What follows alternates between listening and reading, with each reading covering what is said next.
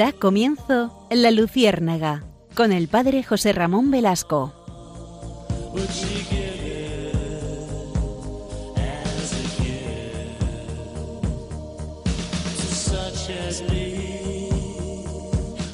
Corría el año de 1978, en concreto el día 16 de octubre. Seguramente que ustedes saben qué ocurrió ese día. Ese día subió al sodio pontificio, a la sede de Pedro, el Papa Juan Pablo II. Y les quiero contar una anécdota de ese pontificado de los primeros días.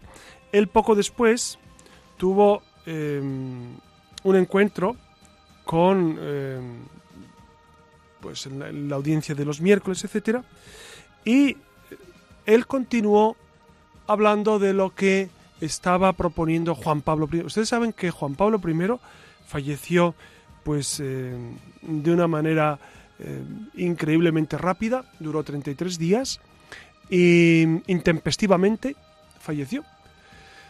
Claro, cuando llegó San Juan Pablo II a la sede de Pedro, quiso continuar con el legado de Juan Pablo I. Y Juan Pablo I había tenido varias, eh, varios encuentros en la catequesis de los miércoles sobre la fe, la esperanza y la caridad. Terminó con la caridad, porque fueron tres encuentros. Pero había escrito el texto sobre las cuatro virtudes cardinales, que son justicia, prudencia, fortaleza y templanza. Y quería empezar por la prudencia, la virtud de la prudencia. Y de esa virtud, de esa virtud justamente es de la que vamos a hablar hoy, de la prudencia porque es una, es una virtud que nos ayuda a vivir todas las demás, todas las demás virtudes están íntimamente entroncadas. Y cuando el Papa Juan Pablo II pronunció ese discurso, él quiso hablar de las siete lámparas de la vida cristiana. Siete lámparas de la vida cristiana, que son precisamente las tres virtudes teologales y las cuatro cardinales. Si les parece, en esta noche vamos a, vamos a, a centrarnos en, esta virtud, en este, en este gran don. Buenas noches, Iria Fernández. Buenas noches. Me vas a preguntar si soy prudente. Sí, sí, sí, ¿cómo vives tú la virtud? Mira qué prudencia he tenido que me he adelantado. Sí, sí, sí, sí, Se te ve Pues quizás pensándola demasiado poco. La verdad es que me da la sensación de que son virtudes que, que las virtudes cardinales eh, las pensamos poco, o al menos yo. Claro, claro. Cardinales, ¿sabes por qué se llaman cardinales? Sí, ¿no? Bueno, el quicio, ¿no? Es el fundamento, viene del latín, ¿no? Es como el... Eh, sí. Vosotros que... Ustedes que... perdón, que les tute... Ustedes saben que, que en la... En el modo de planificar los romanos las ciudades ponían una, una calle principal que era el Cardo y una ah. calle que cruzaba que era el Decumano, ¿se acuerdan ustedes? Pues digamos que los, por eso los puntos cardinales, ustedes recuerdan los puntos cardinales, los puntos cardinales son para orientar nuestra vida, el norte, sur, este y oeste. Pues virtudes cardinales son virtudes esenciales, son virtudes que orientan nuestra existencia. ¿no? Por eso son tan importantes la prudencia, justicia, fortaleza y templanza. Si Dios nos da vida, haremos un programa de cada una de ellas a ver cómo, a ver si... no está de más, ¿no? Recordarlas. claro, claro. no, es verdad. Porque de las virtudes teologales sí hemos hablado de la fe, mm. la esperanza y la caridad, pero estas virtudes cardinales, pues siempre es bueno darlas un repasito, ¿verdad? Mm, sí, sí, necesario. Y Alex, ¿cómo vive las virtudes? Alex Gutiérrez dice que fenomenal, es un santo. Bueno, pues nada. Hay aroma de santidad. Claro. Aquí en el estudio. Claro, como el Padre Pío casi como el Padre Pío, que del cual hablamos hace 15 días. Pues nada, si les parece, eh, sigan con nosotros y, y pásenselo fenomenal esta noche recordando esta virtud de la prudencia.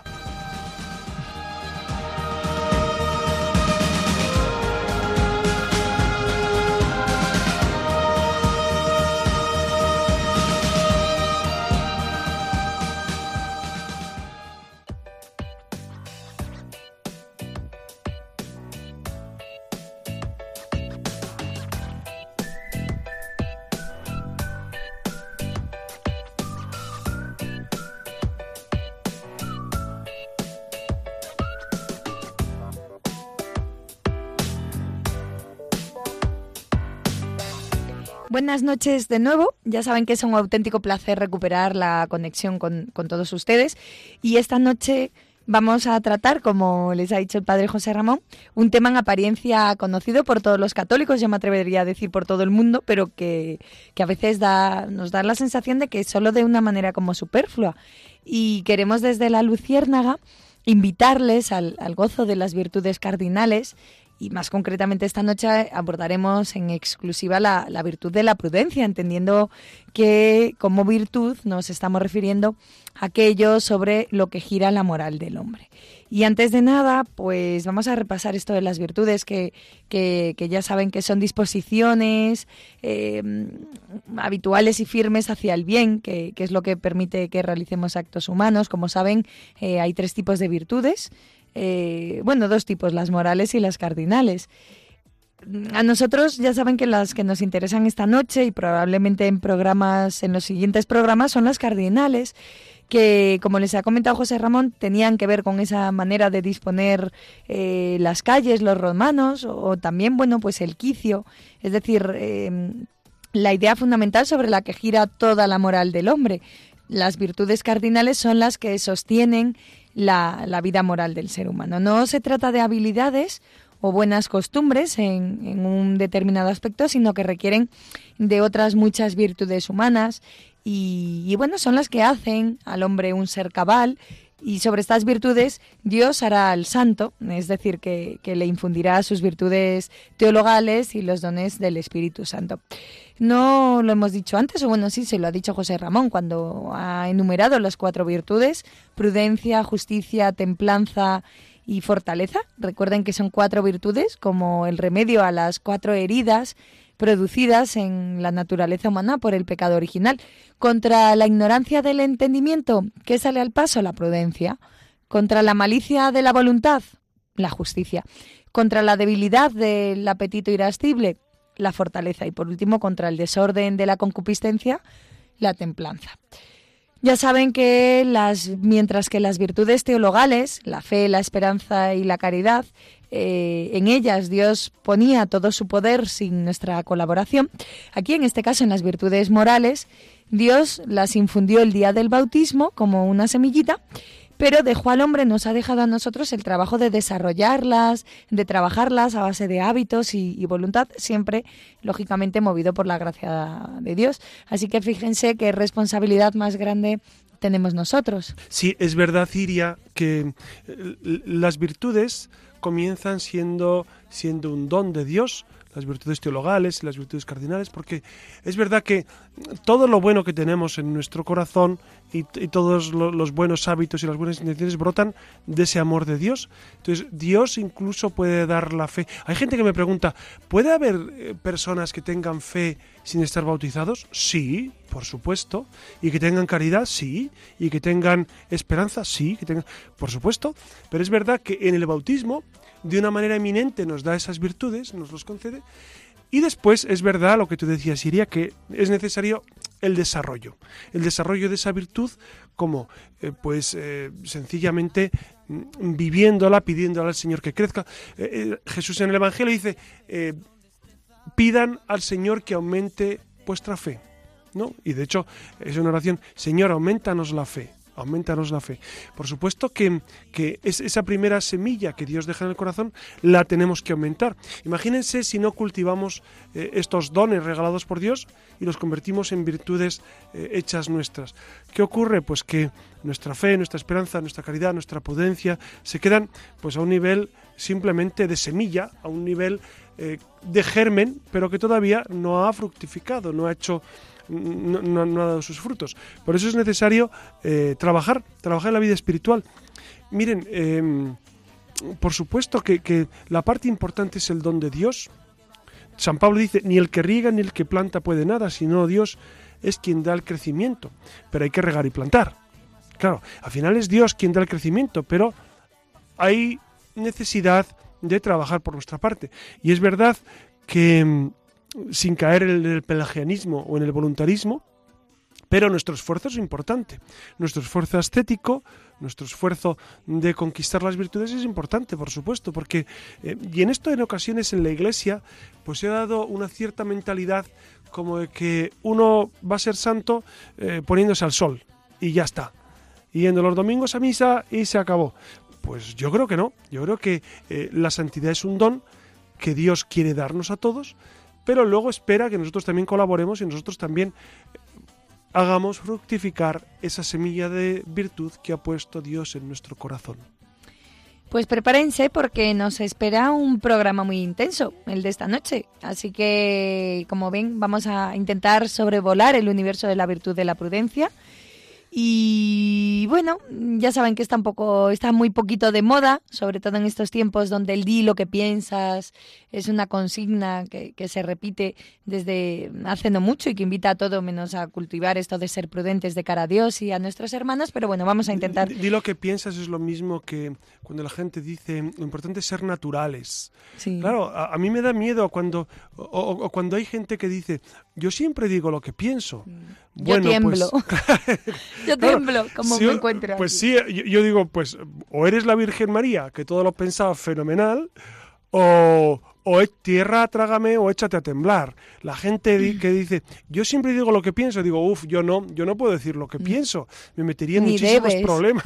Ni debes. es un poco fruto del relativismo, ¿no? Que estamos mm, asistiendo a esta Son, formas de hablar que, no tienen sentido en realidad, ¿no? No, no tienen sentido porque, porque nadie dice lo que piensa. Porque, no estamos locos. Sería un loco eso. Claro, claro. Entonces, bueno, pero es es, es, el prurito de, soy muy sincero y, y, yo soy eh, alguien que no miente, etcétera, etcétera. Bueno, bueno. Bueno, no se preocupen. Cojan papel, cojan boli, saquen la tablet, el ordenador, el móvil, lo que consideren que van a tomar apuntes, seguro que muy interesantes. Así que empezamos.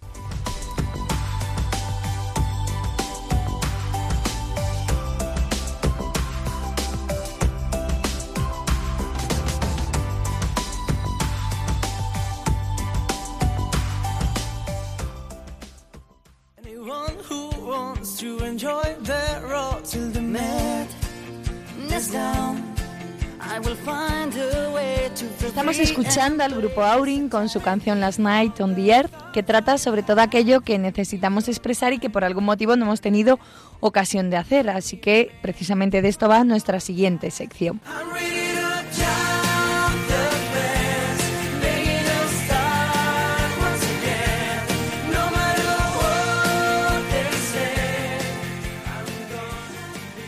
Y antes de preguntarle al padre José Ramón Velasco por algunas de nuestras inquietudes, nos vamos a, detener en, mencionar, en citar apuntes que tienen que ver con, el tema de esta noche. Y arrancamos un poquito para saber qué es esto de, de, la prudencia, en qué consiste, para qué nos sirve, así que vamos a intentar ir por partes. Ya saben que la prudencia es la virtud que lidera o conduce al resto de las virtudes y, bueno, es una virtud especial que pertenece a la inteligencia y a la voluntad, que ese es el primer aspecto importante a destacar. Lo que hace la prudencia es que pensemos antes de actuar, es decir, enjuicia de acuerdo con criterios rectos y verdaderos, pondera, valora las consecuencias favorables o desfavorables antes de tomar la decisión y por último actúa o deja actuar de acuerdo con lo que se ha decidido, es decir, esto es la prudencia a grandes rasgos, ¿no? Tomarse por lo menos unos minutos para pensar o unos segundos. Por otra parte, José Ramón, aunque ahora está tan de moda, por desgracia, eh, no por lo que debería, la prudencia, como saben, tiene mucho que ver con los gobernantes. De ahí de, hecho, es la virtud, es la virtud que gobierna el resto. Por eso se conoce como la virtud propia de los gobernantes, ¿no? Es la que, entre otras cosas, porque son los que tienen que tomar sabias decisiones. no me atrevo a decir No te está refiriendo solamente a los grandes gobernantes. a los gobernantes que somos nosotros mismos. Claro, claro, de tu propia casa, de tu trabajo, los que damos clase, eh, pues también de alguna manera tenemos que ser prudentes para gobernar bien a nuestros alumnos, etcétera, etcétera. En las parroquias, en las parroquias para la prudencia te dice em, pues en qué modo debes expresar las cosas, cómo animar o cómo corregir, dependiendo de las circunstancias, ¿no? La prudencia es una virtud esencial. Ustedes, si son padres o madres de familia o son abuelos, pues tienen que tirar mucho de, de prudencia para educar bien a los hijos, ¿no? ¿Cuántas veces nos quejamos de, palabras dichas a destiempo, de no haber pensado bien, de no haber esperado 10, no haber contado hasta 10 para expresarnos o para decir? Y también esto, ¿no? Que, comentaba que, que, la prudencia también nos ayuda a saber gobernarnos a nosotros mismos, ¿no? La necesidad también que tenemos nosotros. Bueno, ¿qué más tiene que ver con la prudencia? Pues miren, es una obviedad, pero, pero no siempre uno lo recuerda. La prudencia busca el bien para nosotros. Tomen nota. Eh, la prudencia se dice que perfecciona el acto de entendimiento práctico. Claro, e, e, eso, es verdad, Iria. La, prudencia siempre está buscando eh, lo mejor para ti. Claro, lo que nos hace, lo que quiere decir esto es que te hace saber cómo actuar aquí ahora, en, este momento en concreto. Si solo nos hiciera saber cómo son las cosas, no sería prudencia, sino sería sabiduría o ciencia, pero la prudencia, como saben, está orientada también a otra. Y aquí habría una distinción, una distinción que, tú bien sabes, Siria, y nuestros oyentes también, entre estas virtudes y los dones del Espíritu Santo. Los dones del Espíritu Santo, se los recuerdo, eh, que son sabiduría, entendimiento, consejo, fortaleza, ciencia, piedad y temor de Dios. Pues, eh, como tú bien decías, Siria, la sabiduría está muy eh, en conexión con la prudencia, pero la prudencia digamos que está más dirigida hacia la acción, hacia el modo de obrar. Pero no se engañen, no se engañen porque la prudencia a veces también lleva de la mano algunos peligros. Con relación a los demás, eh, qué hacen bien, en qué tienen razón, en qué me han ayudado, también debemos ser agradecidos.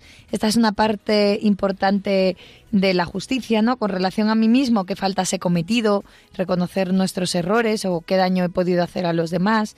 Y para ello hay, en el mundo actual, pues mm, hay que saber que existe una gran actividad, que vamos, venimos. Entonces la actividad en muchas ocasiones dificulta el proceso de reflexión. Sí, claro, para ser prudente precisamente hace falta vivir eh, eh, el silencio, vivir espacios de conocerse. Eh, repito el ejemplo que les ponía antes. ¿Cuántas personas dicen es que es que dije esa palabra que no debía? Es que claro, es necesario esperar, es necesario pues tener ese reposo, tener ese silencio para decir exactamente lo que debemos. Y fíjense, yo les voy a dar, bueno, no, no soy quien para darles consejos, pero pero si en alguna ocasión hay que corregir a alguien, eso especialmente lo tenemos que pensar mucho, lo tenemos que reflexionar. Miren, si es para alabar a alguien, yo creo que ahí no hay que esforzarse mucho, porque alabar siempre nos va a salir bien, siempre va a ser bueno, siempre va a ser eh, productivo para otro, pero si tienen que corregir o tienen que, decir algo que está mal de otro, uno tiene que ser muy prudente, esperar el momento adecuado, pensarlo bien, eh, contar hasta 10 o hasta mil si es necesario, para luego decir las palabras que el Señor nos, nos inspire. Claro, y es bueno, fíjense, si ustedes tienen también esa misión de educar a otros o de enseñar el camino, etc., uno tiene que pedir al Espíritu Santo antes de hablar y pedir al Espíritu Santo que nos ayude y que nos ponga en nuestra mente y en nuestro corazón las palabras para ser exacto, para, fíjense, si hay que corregir, no es corregir por satisfacer mi ira o, mi pequeño rencor, sino corregir porque quiero lo mejor del otro, porque quiero promocionar al otro. Eso es la corrección fraterna, no es decir lo que me apetece, sino te quiero tanto a ti que te digo esto que me duele más a mí decirlo, pero la prudencia me dice cómo debo expresarlo, cómo debo eh, poco a poco acercarte a lo que el Señor espera de nosotros. Otro dato, para vivir la prudencia lo mejor es aprender de, las experiencias pasadas. Esto también parece una obviedad, pero hay que tratar de no ir cometiendo los mismos errores infinitamente. Solo nosotros caemos dos veces en la misma piedra. Ya, pero y, tampoco hay que ser tan sumamente egoístas de no poder aprender de los errores de los demás. Pero se aprende peor. Ya, se aprende mucho más cuando uno se equivoca pero fíjense, San Ignacio de Loyola proponía todos los días hacer examen del día. ¿Por qué? Porque él se daba cuenta, bueno, los jesuitas lo hacen a mediodía y por la noche. Que, esto, esto también eh, es un momento de reflexión interesante. Claro, al final eso va creando un hábito de reflexionar, de ver qué hacemos bien, qué hacemos mal, por qué lo he hecho mal, eh, cómo debo evitar esas circunstancias para, para hacerlo mejor el siguiente día. Y entonces, por supuesto, que, nos vamos corrigiendo y, nos vamos perfeccionando.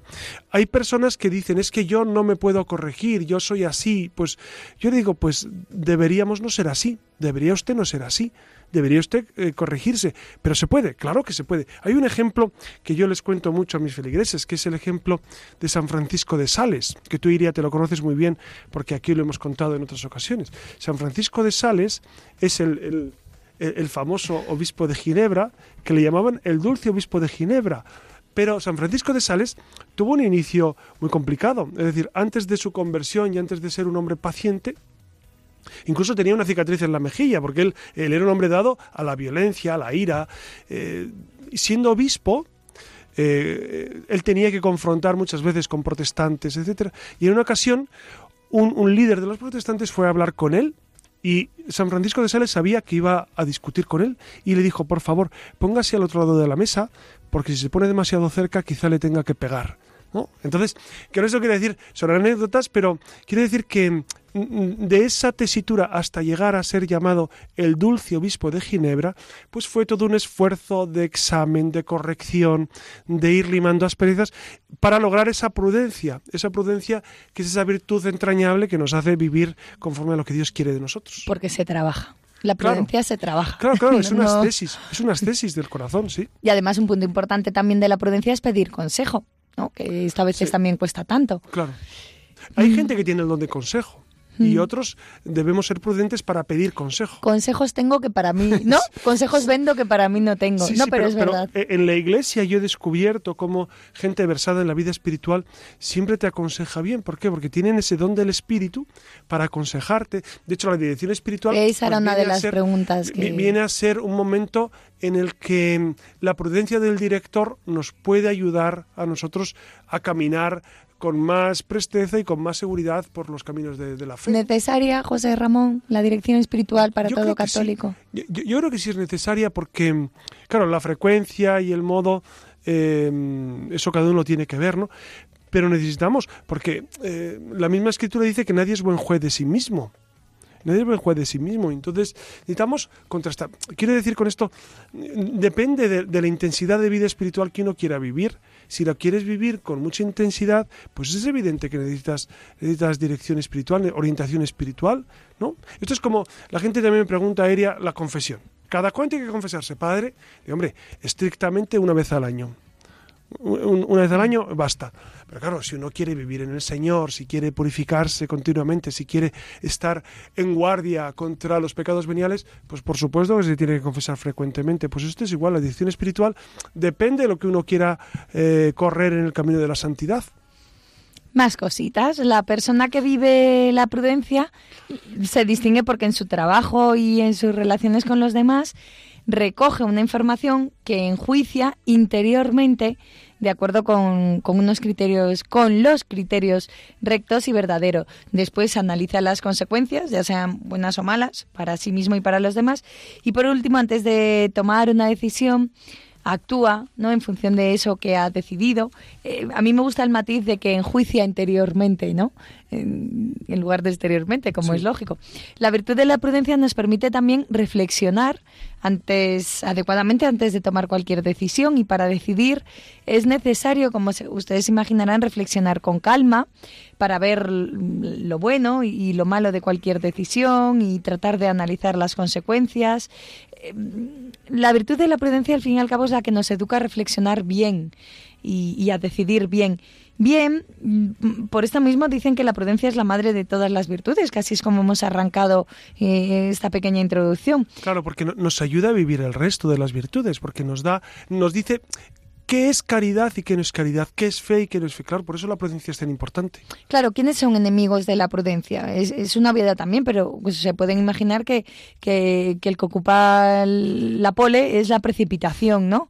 Eh, cuando se decide claro, contestar rápido, claro, Iria, lo dices muy bien, porque en, en ocasiones podemos contestar rapidísimo ante un reclamo eh, es que si, si, si te callas pareces tonto, pues, pues a veces, a veces será necesario parecer un poco tonto y no meter la pata que, hablar rápido y, sacar de toda duda, realmente. Porque... Sí, ¿no? las prisas, los agobios, de todos modos, esto también nos daría para hablar otro capítulo aparte, ¿no? Pero el mundo en el que vivimos, que es un mundo de, de, prisas, de celeridad, probablemente esto hace que, que, sea imprudente hasta, bueno, hasta los medios de comunicación. Por otra parte, otro enemigo de la prudencia, la debilidad de la voluntad.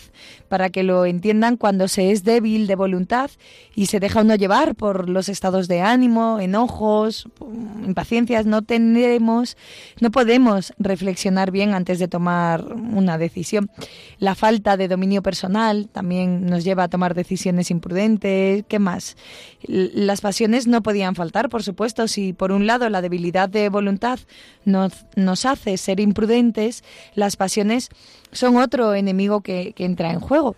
Eh, si no sé cómo dominar las pasiones, al final ellas eh, me cegarán, exacto, nos dominarán a nosotros. las pasiones son, son necesarias y son buenísimas en nuestra vida, porque, porque eso nos hace amar, amar a Dios, amar a los demás, odiar el pecado. Entonces, claro, ser gente apasionada es bueno.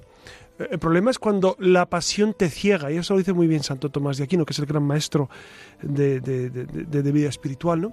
Porque dice que, que, las pasiones pueden cegar el entendimiento, y entonces ya no ves más. Por ejemplo, la pasión de la ira puede cegarnos hasta tal punto que, descargamos nuestra ira sin ver más allá, sin tener la prudencia de esperar, de aguardar el momento oportuno, de, ponerte en, el, en, la piel del otro para saber qué es lo que debes decir y cómo debes decir. Por eso, por eso las pasiones son enemigos, por supuesto, de esta virtud de la prudencia. Claro, ahora que sabemos todo esto, ¿qué necesitamos para ser prudentes? Eh, eh, pues eso, ¿no? En primer lugar, reflexión. Debemos de pensar bien sobre lo que vamos a hacer. Una vez que lo hayamos pensado hay que analizar siempre las consecuencias para responsabilizarnos de ellas y eh, nunca hay que decidir lo primero que se nos viene a la cabeza. Y es muy importante también poseer una serie de valores, porque para ser verdaderamente prudente tenemos que tener bien colocaditos, bien establecidos nuestros valores. Si, si para uno, por ejemplo, si para mí no es un valor decir siempre la verdad, eh, ¿cómo seré prudente cuando me vea tentado a mentir? Claro, el vivir en la verdad es previo, es previo a la prudencia, ¿no? Eh, digamos que es una virtud esencial el, hecho de buscar siempre la verdad, de decir siempre la verdad. Cosa que ahora también está muy de moda decir, vengo a hablar de mi verdad, ¿no? Esto que, se está vendiendo. Sí. Se habla de la posverdad, es decir, la posverdad es, es una realidad inventada que parece verdad, parece verosímil, pero no tiene nada de verdadero. Entonces, y, lo que tú decías, mi verdad, al, final es un subjetivismo. Porque tu verdad habrá que O es una verdad o es una falsedad, no hay más, ¿no? Esto es el... Mira, e, el único que ha dicho con certeza que es la verdad es Jesucristo. Jesucristo ha dicho, yo soy el camino, la verdad y la vida. Claro, esto es fascinante, por eso seguimos a Jesús porque Jesús dice, yo soy la verdad y lo cumple. Los demás, pues en la medida en que nos acercamos al Señor, vivimos en la verdad. Muy en relación con esto, ¿no? Porque a veces como nos engañan con esto de la posverdad, con esto de mi verdad, pues, pues oigan, es necesario conocer cuáles son los criterios rectos y verdaderos, ¿no? Entonces, si, si, si yo soy cristiano, tendré que conocer los criterios, los criterios que Jesucristo quiere que yo viva en mi vida para que las decisiones que tome tengan que ver con ellos, ¿no? Estén en, alienados, alineados con, con, lo que dice Jesucristo. Por ejemplo, si no conozco ni, ni tengo en cuenta los mandamientos de la ley de Dios, ¿cómo voy a decidir ante las circunstancias de la vida? ¿O cómo sabré si el divorcio o, yo qué sé, o el aborto es bueno o malo si, si desconozco lo que Dios piensa de ellos? podré ser honrados y honesto, en fin, que, que debemos también tener cierta formación ¿no? a la hora de decidir. Claro, porque, porque esos son parámetros de conducta esenciales. Es verdad que cuando tienes eh, eh, esos parámetros bien asentados, pues luego es muy fácil discernir, porque en el fondo la prudencia es un discernimiento, un discernimiento rápido. ¿Qué debo hacer? ¿Qué debo decir? Claro, si yo sé que, que hay un parámetro de conducta que me obliga siempre, pues la prudencia va a decir, pues obedece ese parámetro, ¿no? Y ya está. Terminamos con esta reflexión. La persona que vive la virtud de la prudencia, eh, pues eso, se dedica a, en primer lugar, siempre recoger la información, después analizar las consecuencias y por último actuar siempre en función de, de lo que diga mm, de lo que nos ha dictado, lo que hemos decidido, ¿no? Lo que, lo que ha dictado la virtud de la prudencia. Si reflexionamos con superficialidad o equivocadamente, nada de provecho se logrará, lograremos en la vida. Si no se reflexiona bien, piensen que el pecado entrará en la vida, porque mm, decidiremos libremente, así, a, libre albedrío, y, bueno, y probablemente ni siquiera descubramos la maldad que hay detrás de todo esto, ¿no? Así que quedaremos engañados y esclavizados, que quizás ese también es otro de los peligros de la prudencia. José Ramón Aristóteles, que, que te apasiona, también hace referencia a la prudencia en la ética a Nicómaco, en la que explica que la virtud tiene inherentes eh, todas las demás virtudes positivas, hasta el punto de que el hombre prudente puede ser llamado bueno éticamente. Eh, bueno, el hombre prudente es aquel que busca el bien en sus acciones, de acuerdo con el criterio de justicia, es decir, que tiene la sabiduría necesaria para hacer lo correcto, de acuerdo a las normas que diferencian el bien del mal. Claro, fíjense que, que Aristóteles eh, es, el, es el gran hombre de la ética. Bueno, primero Platón, por supuesto. Pero Aristóteles es el que sistematiza de una manera pues eh, más fructuosa todo este sentido de la ética. Y para él es verdad que, que la prudencia es la gran virtud que nos hace elegir siempre conforme a las leyes. Él hablaba de las leyes del Estado, las leyes de la ciudad. Él, se daba cuenta que, que eh, hubo un gran hubo un gran paradigma de, prudencia que fue Sócrates. Sócrates, saben ustedes cómo murió. Eh, Sócrates fue condenado por la ciudad a, tomarse la cicuta, pero sus compañeros querían querían salvarle, querían liberarle de la cárcel, pero él se resistió, él no quiso irse. Eh, él dijo que si la ciudad le había condenado, él tenía que cumplir eh, con, con, ese, con ese requisito. Es decir, para ellos la ley moral estaba incluso por encima de la voluntad propia. Por eso eh, son grandes ejemplos los que en ocasiones nos dan estos, estos filósofos griegos de cómo hay que tener parámetros de conducta y una vez asimilados actuar prudentemente conforme a ellos. Santo Tomás de Aquino considera que la prudencia consiste en encontrar el término medio. También, bueno, en cualquier caso, José Ramón, ¿cómo hacemos? ¿Cómo hacemos para entrenar la prudencia? Si es que se puede. Yo creo que ya, lo hemos dicho en esta noche eh, en varias ocasiones, ¿no? Se entrena la prudencia con la reflexión, porque cuando examinamos, cuando nos examinamos, nos vamos dando cuenta de en qué momentos eh, hemos estado fuera de, de lo que debíamos decir, de lo que debíamos hacer, de lo que debíamos pensar. Y entonces, cuando examinamos nuestra conciencia, examinamos nuestra vida, pues eso, eso nos ayuda sobremanera a ser cada vez más prudentes. Por eso, la gente que vive mucho el examen, la gente que vive mucho en oración, es evidente que es gente reflexiva y es evidente que es gente muy prudente y que nunca, nunca mm, obra de una manera eh, pues eh, extemporánea, ni, dice ni dice palabras que salen de que salen fuera de contexto, sino suele tener la palabra, el gesto adecuado, que eso es claro, eso es una virtud fundamental porque porque imagínense ustedes, si siempre decimos lo que debemos y siempre obramos como debemos y pensamos lo que debemos, pues entonces seremos muy santos, ¿no? Y muy buenos eh, en la comunicación. Recuerden a, a Grice con sí sí es un comunicólogo que decía que siempre había que si vas a hablar solo di cosas buenas de la gente no que todo lo que puedas decir breve para qué te vas a enrollar no las máximas de Grice y es bueno son muy conocidas y lo hemos mencionado, quizá no lo suficiente, pero es lo de la experiencia, ¿no? Que, también está en la raíz de la prudencia, José Ramón, que, que, bueno, que al final es la maestra de la vida, te enseña a actuar con prudencia en la toma de decisiones y, y bueno, te encamina hacia el éxito. No sé si quieres decir algo más, que la experiencia al final... Claro, y, es verdad que, que, poco a poco, poco a poco nos vamos, nos vamos acercando más a ese, a ese modo prudente de vivir la vida. La gente mayor suele ser más prudente en ocasiones, ¿no? Porque quizá ya tienen experiencia de vida, han, quizá han metido mucho la pata en su vida y entonces ya son grandes consejeros para los demás. Y es verdad que, fíjense, en la tradición en la tradición, no solamente en la Sagrada Escritura, sino en la tradición de, diversas etnias, los mayores siempre son considerados los sabios, los sabios del grupo, los sabios de la familia, los sabios de la tribu, los que, los que van a dar el criterio oportuno y la gente acude a ellos, pues porque necesita esa sabiduría. la sabiduría del prudente, la sabiduría del prudente, ¿no? Que siempre es una...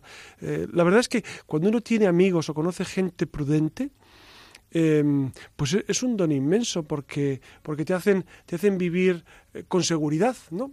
Y cuando nosotros somos prudentes, del mismo modo, vivimos con una gran seguridad. Sí, es verdad, es una garantía de tranquilidad en una amistad, en, en la educación.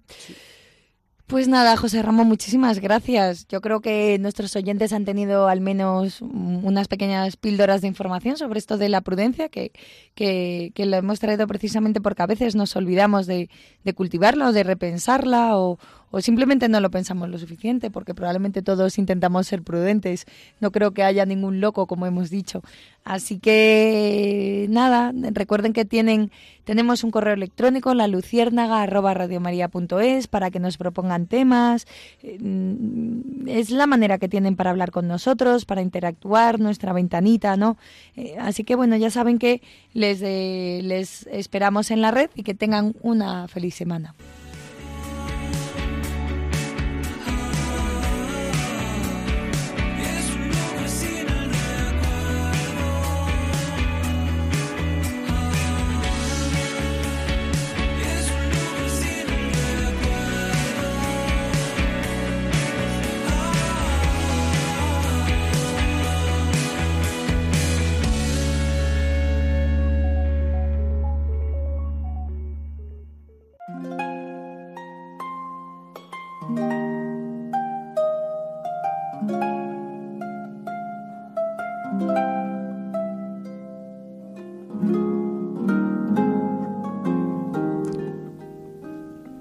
En este momento y en, esta, y en este último apartado de la Luciérnaga de hoy, quiero traer a colación precisamente ese texto que mm, escribió Juan Pablo I, pero lo pronunció San Juan Pablo II cuando eh, retomó las catequesis. Si me permiten, es un texto que se puede aprovechar mucho y que nos va a ayudar a entender un poco más esta virtud de la prudencia él, decía, él decía precisamente, precisamente, y, y les leo, les leo directamente. Esta virtud, que fue la última enseñanza, es aquí en la tierra la virtud más grande, como nos enseña San Pablo. Es la virtud que va más allá de la vida y de la muerte, porque cuando termina el tiempo de la fe y la esperanza, el amor permanece. Juan Pablo I pasó ya por el tiempo de la fe, la esperanza y la caridad, que se manifestó tan magníficamente de esta tierra y cuya plenitud se revela solo en la eternidad. Según una cierta dimensión, nos han enseñado que el valor del hombre debe medirse con el metro del bien moral que lleva a cabo en su vida. Esto precisamente sitúa el primer puesto a la virtud de la prudencia. El hombre prudente, que se afana por todo lo que es verdaderamente bueno, se esfuerza por medirlo todo, cualquier situación, y todo sobrar según el metro del bien moral. Prudente no es, por tanto, el que sabe arreglárselas en la vida y sacar de ellas el mayor provecho, sino quien acierta a edificar la vida toda según la voz de la conciencia recta y según las exigencias de la moral justa. De este modo la prudencia viene a ser la clave para que cada uno realice la tarea fundamental que ha recibido de Dios. Esta tarea es la perfección del hombre mismo. Dios ha dado a cada uno su humanidad. Es necesario que nosotros respondamos a esta tarea programándola como se debe. Pero el cristiano tiene el derecho y el deber de contemplar la virtud de la prudencia también con otra visual. Esta virtud es como una imagen y semejanza de la providencia de Dios mismo en las dimensiones del hombre concreto. Porque el hombre, lo sabemos todos desde el libro del Génesis, ha sido creado imagen y semejanza de Dios. Y Dios realiza su plan en la historia de lo creado y sobre todo en la historia de la humanidad. El objetivo de este designio, del designio de Dios, como les decía, es el bien último del universo. Dicho designio se hace sencillamente designio de salvación en la historia de la humanidad. Por consiguiente, el hombre, que es imagen de Dios, en cierto modo, debe ser imagen también de la providencia pero en la medida de su propia vida, el hombre puede tomar parte de este gran caminar de todas las criaturas hacia su objetivo. Es decir, no solamente participamos de la imagen general, sino en concreto de esa visión providencial de la vida. Ruego que quien me escucha piense ahora bajo esta luz en su propia vida. ¿Soy prudente? ¿Vivo consecuentemente y responsablemente?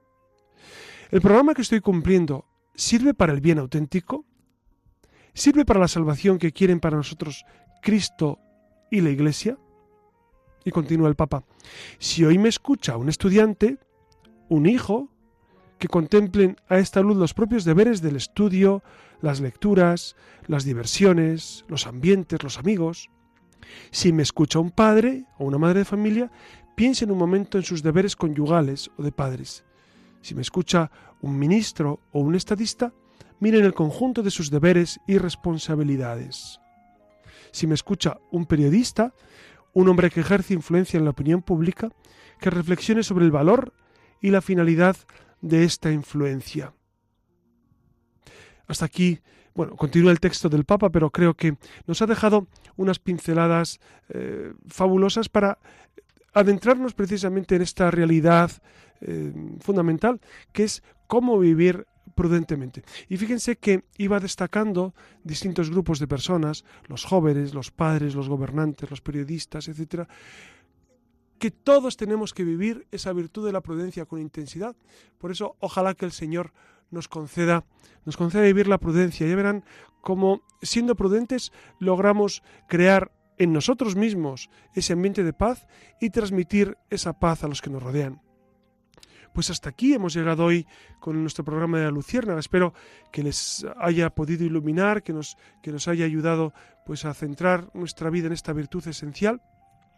Buenas noches, Iria Fernández. Buenas noches. Buenas noches, Alex Gutiérrez.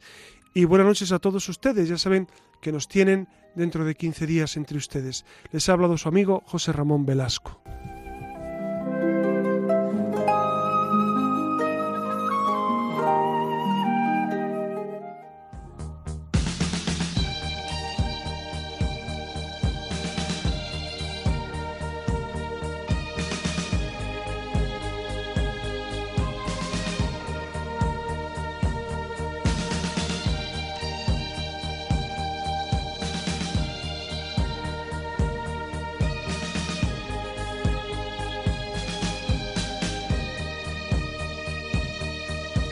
Han escuchado en Radio María La Luciérnaga con el padre José Ramón Velasco.